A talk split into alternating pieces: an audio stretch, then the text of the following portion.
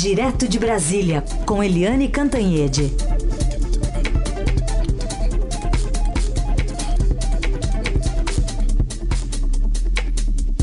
Oi, Eliane, bom dia. Bom dia, Heisen, Carolina, ouvintes. Bom dia, Eliane. Não dá para dizer que está sendo uma semana ruim para o governo, né? A gente começou com uma vitória na aprovação ali nos últimos minutos de uma medida provisória bastante cara ao governo em relação à, à Previdência, a um pente fino, e agora a gente tem essa decisão do Supremo sobre a venda de ativos de estatais. Comemorada também, né?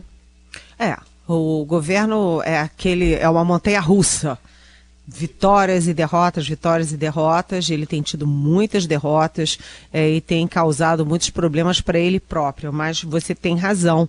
Essa vitória de ontem no Supremo Tribunal Federal é uma vitória super importante e não apenas para os é, planos do governo, né, como também para o futuro da economia. O Supremo Tribunal Federal decidiu que uh, o governo não pode vender suas estatais, que eles chamam estatais mães, como Petrobras, Eletrobras e os bancos estaduais, Banco do Brasil, Caixa Econômica, etc., é, sem licitação e sem consulta ao Congresso Nacional. Mas o, o importante, efetivamente, é que o Supremo liberou as estatais para, uh, para simplesmente vender eh, suas subsidiárias, suas subordinadas para, uh, para, enfim, o setor privado, sem ter que licitação e sem ter que ouvir o Congresso Nacional. Então, por exemplo, a gente cita aqui alguns exemplos. A Petrobras já está livre para, por exemplo, vender a TAG, que é uma subsidiária, a Liquibras, a, a BR distribuidora, ou seja, a Petrobras pode se concentrar no seu foco principal, né, na sua atividade fim, que é, é exploração de petróleo e refino de petróleo. Toda a parte de distribuição que exige mais logística, que exige mais é, burocracia, pode ser vendida para a iniciativa privada. Isso é um eixo né? É a espinha dorsal, inclusive, dali da política econômica do Paulo Guedes. O presidente da Petrobras, o Paulo Castelo Branco, comemorou e disse que foi uma vitória do Brasil. E o próprio presidente Jair Bolsonaro também comemorou.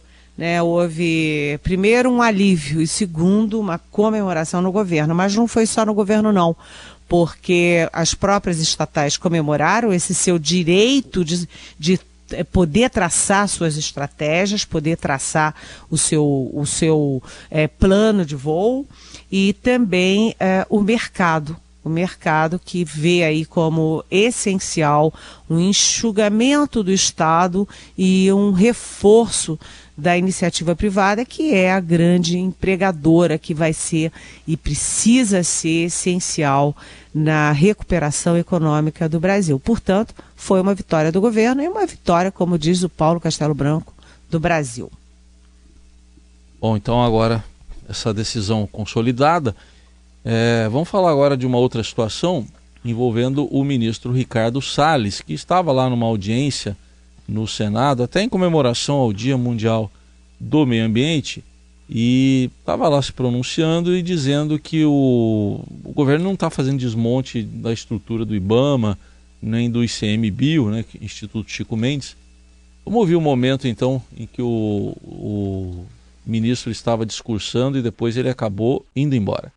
O meu papel enquanto executivo precisa sempre ser, é, doutora Raquel, em colocar o tema da eficiência, da boa gestão e dos resultados concretos com aquilo e, sobretudo, os recursos humanos e financeiros que são destinados para isso. E para isso conto é, com a colaboração e ajuda de todos. Muito obrigado. Ministro, pela sua presença aqui conosco. O ministro colocou que não vai ficar na audiência por conta de um outro compromisso. Eu queria chamar. Presidente, é uma pena o ministro não ficar para me ouvir. Eu gostaria muito que ele me ouvisse. Ministro, fique pelo menos três minutos. Eu estou ansioso que ele me ouvisse. Senador gostaria Radolfo, muito que ele, está com a, muito com a, com a palavra. Anseio como vigia espera pela aurora, que o ministro me espere. Senta aqui, João. Senta aqui. Então tá aí, o senador Randolfo Rodrigues, gritos de fica, depois de fujão também, né, Helene? Olha, realmente foi complicado. O ministro saiu é, antes do tempo e aos gritos de fujão e sob vaias. Isso mostra aí uma das áreas, é, vamos dizer, a gente estava falando da vitória do governo agora aí das uh, áreas que são muito sensíveis e que vêm sendo muito é, criticadas do governo Bolsonaro. Certamente o meio ambiente é uma delas, além de educação, além de política externa, além de, uh, de costumes, além aí dessa questão toda de armas, de, é, da carteira nacional de habitação, habilitação que a gente tem falado a semana inteira. O ministro ministro do Meio Ambiente, o Ricardo Salles, ele foi escolhido porque é, ele pensa Uh, e está agindo de acordo com os compromissos do presidente Jair Bolsonaro como candidato durante a campanha.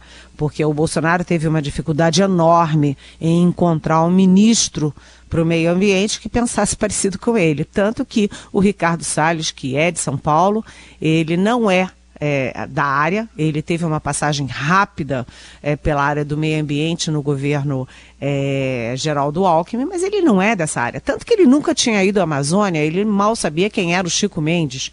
Quer dizer, ele não é da área, não é um ambientalista. E ele tem feito algumas coisas que são assim preocupantes, como, por exemplo, é, já teve a queda. Os dois órgãos principais do meio ambiente são o ICMBio e o IBAMA. E os dois, nos dois casos, os presidentes caíram, houve grandes é, tumultos dentro e ele está substituindo ambientalistas, agentes do meio ambiente, por policiais militares. É esquisito, né? No mínimo esquisito.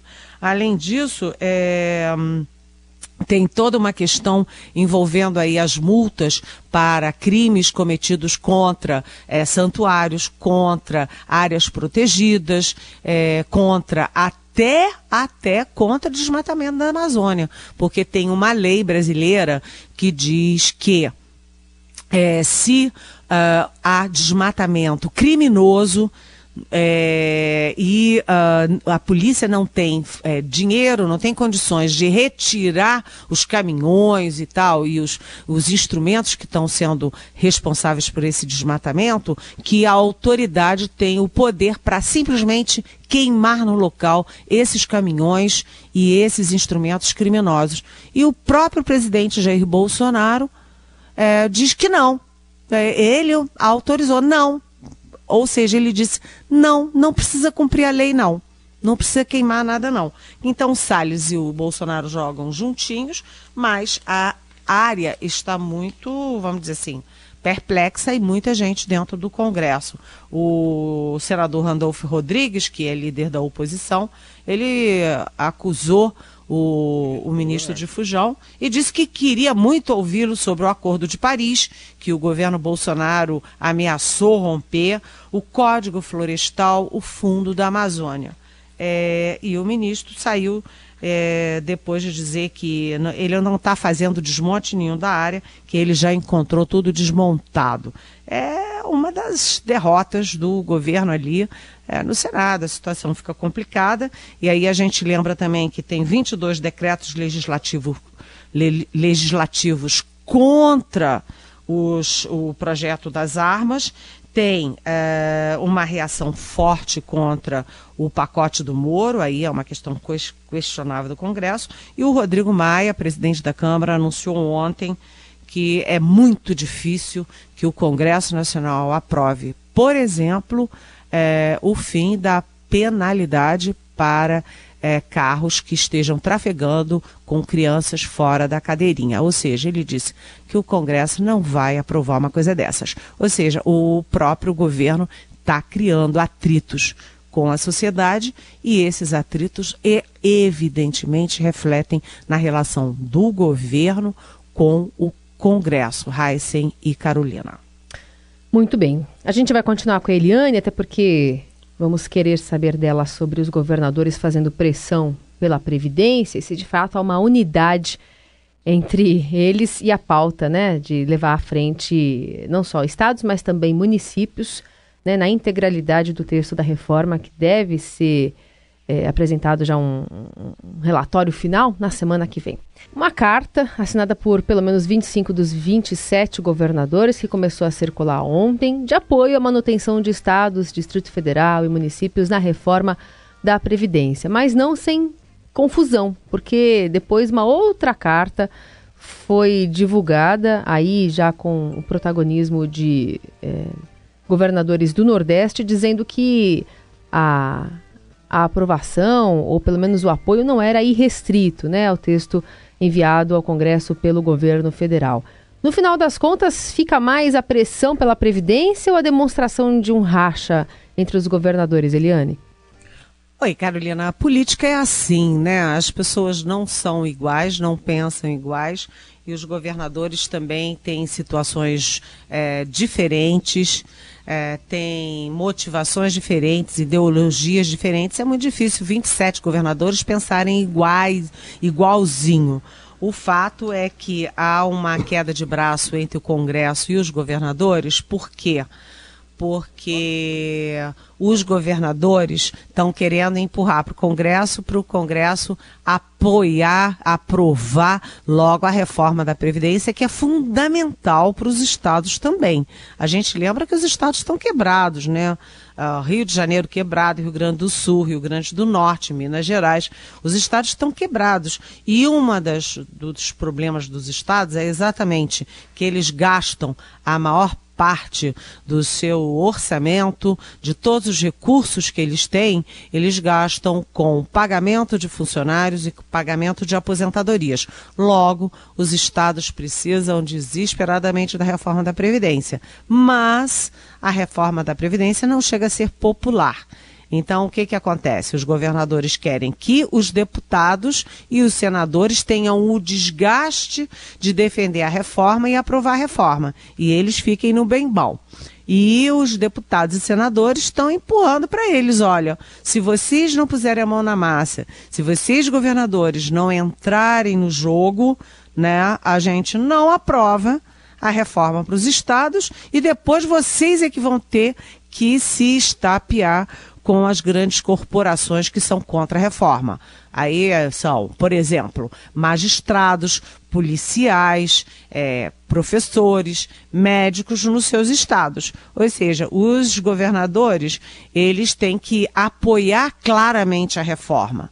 Eles não podem fingir que é, são contra a reforma e eles sabem que são grandes beneficiários dela. Então ficou esse empurra-empurra. E por com um pano de fundo muito importante que é o seguinte: daqui a dois anos a gente tem é, eleição municipal, eleição municipal que interessa diretamente, interessa ali na veia, tanto os governadores e prefeitos atuais, como também deputados e senadores. Muitos deles, aliás, candidatos a prefeitos daqui a dois anos. Então ficou esse empurra, empurra, empurra, empurra, e os governadores também se dividiram. Na liderança e do apoio à reforma da Previdência já é, é, central e estadual e municipal está o João Dória, do PSDB de São Paulo. Mas do outro lado estão os governadores do Nordeste, que têm um vínculo muito maior com essas corporações. É, lá no Nordeste, o Estado é muito, é, é a mãe grande empregadora e também tem a questão política, porque é, eles todos votaram no Fernando Haddad, eles todos, a gente diz que é o bolsão vermelho do país, que é o Nordeste. Tanto que o texto dos governadores é, foi assinado por 25, como você disse, Carolina, dois ficaram de fora. O Flávio Dino do Maranhão, que é do PC do B, e o Rui Costa da Bahia, que é do PT. Então há também uma questão ideológica, uma questão política de divergência entre esses governadores da esquerda com o Palácio do Planalto do Bolsonaro. E eles se dividiram, porque a primeira versão do documento foi feita pelo Ibanês Rocha, aqui de Brasília, que nem político era, né, um neófito na política, e que o texto já era uma cacetada no Congresso.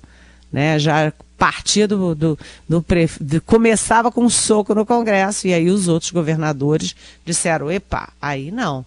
Vamos fazer uma coisa elegante, uma coisa de consenso e de união, não de racha. E aí entrou, por exemplo, Ronaldo Caiado, de Goiás, do DEM, que é um que foi senador, um bom senador. Enfim, eles também estão muito divididos. Mas o fato é, eles precisam que o Congresso apoie logo, até porque vocês já imaginaram se a previdência é, dos funcionários públicos federais é uma e a previdência dos servidores estaduais e municipais é outra, vai virar uma bagunça. é isso, é, gente. É isso aí. É, Eliane, é, ontem à noite o presidente Bolsonaro fez uma live naquela das quintas-feiras, estava lá na Argentina, né? É, é um assunto que a gente está comentando muito essa semana, né, do mudanças no Código de Trânsito, que você já tem falado aqui. Mas separamos aqui um trechinho de 40 segundos em que ele fala de radares móveis e propõe uma enquete. Vamos ouvir então para você comentar também. Amanhã ou depois, vamos fazer uma pesquisa no nosso Facebook.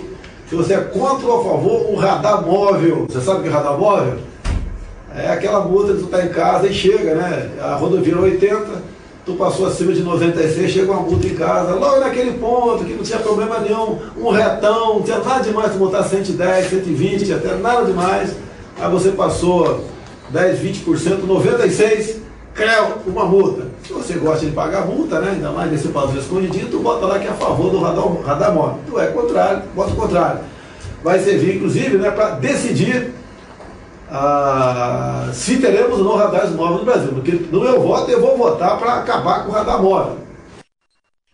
Muito Ai. bem. Tá aí Eliane que escreveu a coluna na contramão a 100 km por hora. Acho que está bem sugestivo o título também para você comentar agora. Pois é, Heisen, ainda bem que você viu a minha coluna, porque eu na coluna questiono isso. O presidente Jair Bolsonaro diz que vai acabar com a indústria da multa. E eu disse na coluna que o risco dele é, ao acabar com a indústria da multa, criar a indústria da morte. Porque essa fala do presidente, gente, é inacreditável como que o presidente diz, o sujeito está ali numa retona tal, o que que tem? Ele está a 110, 180, 300 milhões de, de, de, quilômetros por hora. É inacreditável o presidente dizer isso. O sujeito está na sua casa, feliz da vida, e vem aquela multa, porque ele descumpriu a lei, ele cometeu um crime um crime contra o trânsito, um crime que pode custar vidas. É inacreditável isso. Eu não tinha visto essa fala dele e eu cada dia fico mais perplexa com essas coisas, porque é, ele vai fazer uma pesquisa. Claro, quem é que gosta de ganhar multa? Você acha que eu fico feliz quando eu ganho minha multa? Ah, eu estava na, na rodovia ali, era 60, eu não vi e passei a 68. Né? Ah, puxa vida, que droga, ganhei uma multa. Mas eu reconheço como cidadã que, primeiro, eu tenho que cumprir a lei. A lei diz que é 60, eu estarei em 60 ou pagarei a multa.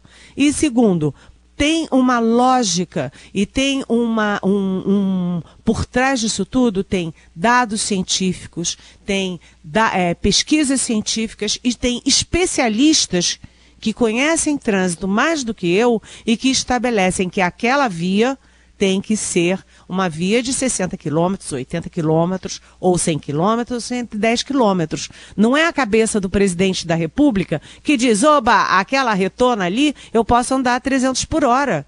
Quer dizer, então ele vai fazer uma pesquisa e todo mundo que não gosta de ganhar multa vai dizer lá, ah, eu sou contra radar. Só que isso não é uma decisão do cidadão. Isso é uma cidadão, é uma decisão dos especialistas e dos governos para proteger vidas. vidas, acabar com os radares, o presidente precisa ir lá e fazer um dever de casa, ver como era a morte, como era acidente, né, é, antes dos radares e como ficou depois. Como é que se comportou? É, acidente mortal, as, as, lesões, as internações. Eu fiz uma pesquisa ontem no Ministério da Saúde, no portal. Os últimos dados consolidados são de 2017. Foram 37.500 mortes no trânsito em 2017 e 180 mil internações que sobrecarregam, inclusive o SUS, o sistema público de saúde. Por quê? Porque as pessoas que quebram a coluna, as pessoas que quebram as pernas, as pessoas que têm traumatismo craniano, elas vão para hospitais, elas custam ao Estado brasileiro e elas depois oneram também a própria Previdência, porque elas deixam de trabalhar e passam a ser um peso para a Previdência. É uma irresponsabilidade o presidente da República achar da cabeça dele uma coisa dessas e trazer como se fosse uma política de Estado. Sinceramente, eu espero que o presidente da Câmara, Rodrigo Maia, tenha razão e que os deputados e senadores estudem isso cientificamente, pragmaticamente e não para economizar 120 reais de multa. Tá aí, Eliane Cantanhede conosco sempre às nove da manhã até às nove e meia, falando dos assuntos importantes do dia, repercutindo muito do que acontece lá em Brasília, seja no Congresso, seja em transmissões via Facebook. Obrigada, Eliane. Bom fim de semana. Até segunda. Bom fim de semana. E olha, viva os radares, viu?